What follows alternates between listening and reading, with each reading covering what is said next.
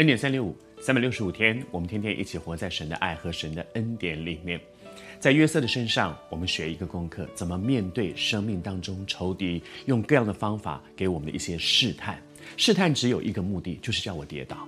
而我一旦跌倒了，就从神的命定当中退出来。神要用我做一件事情，可是因为我跌倒了，我就不能去做那件事了。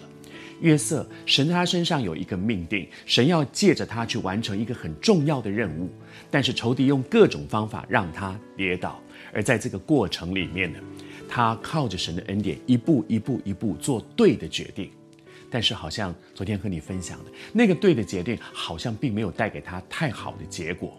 约瑟被下在监里，圣经上说他被关起来了。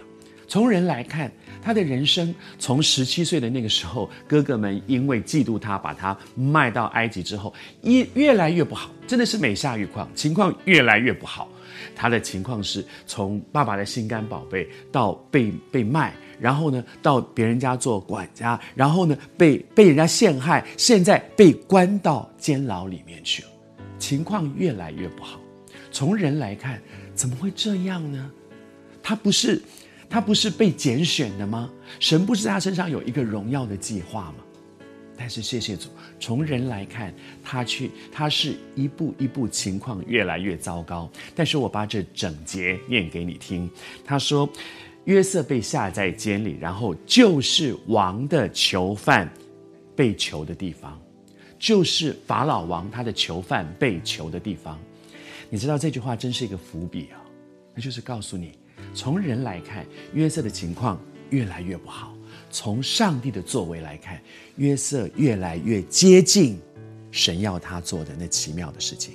他靠王越来越近了，他跟法老王越来越近了。他哪有机会？他是一个在迦南地的一个小牧童，他有什么机会被带到法老的身边呢？上帝用很特别的方法。哇！再说，从人看，有的时候我们的遭遇是越来越倒霉。越来越怎么会这么糟糕？但是，如果你真知道从整个来看上帝的作为，你就真的会发现神的美意本是如此。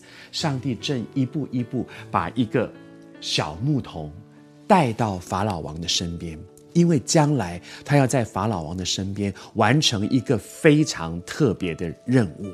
神正在进行，我感觉主也在对你说，神正在进行。神在你身上的计划正在进行，虽然眼前看起来未必如意，但是你终究会发现。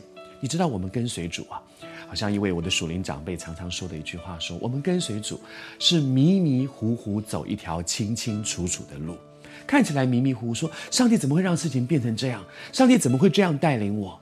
但是当你走过，回头来看，你会发现清清楚楚。神的美意本是如此，祝福你。你将来有一天回过头来看，你终究会发现，神在你身上的计划美意本是如此。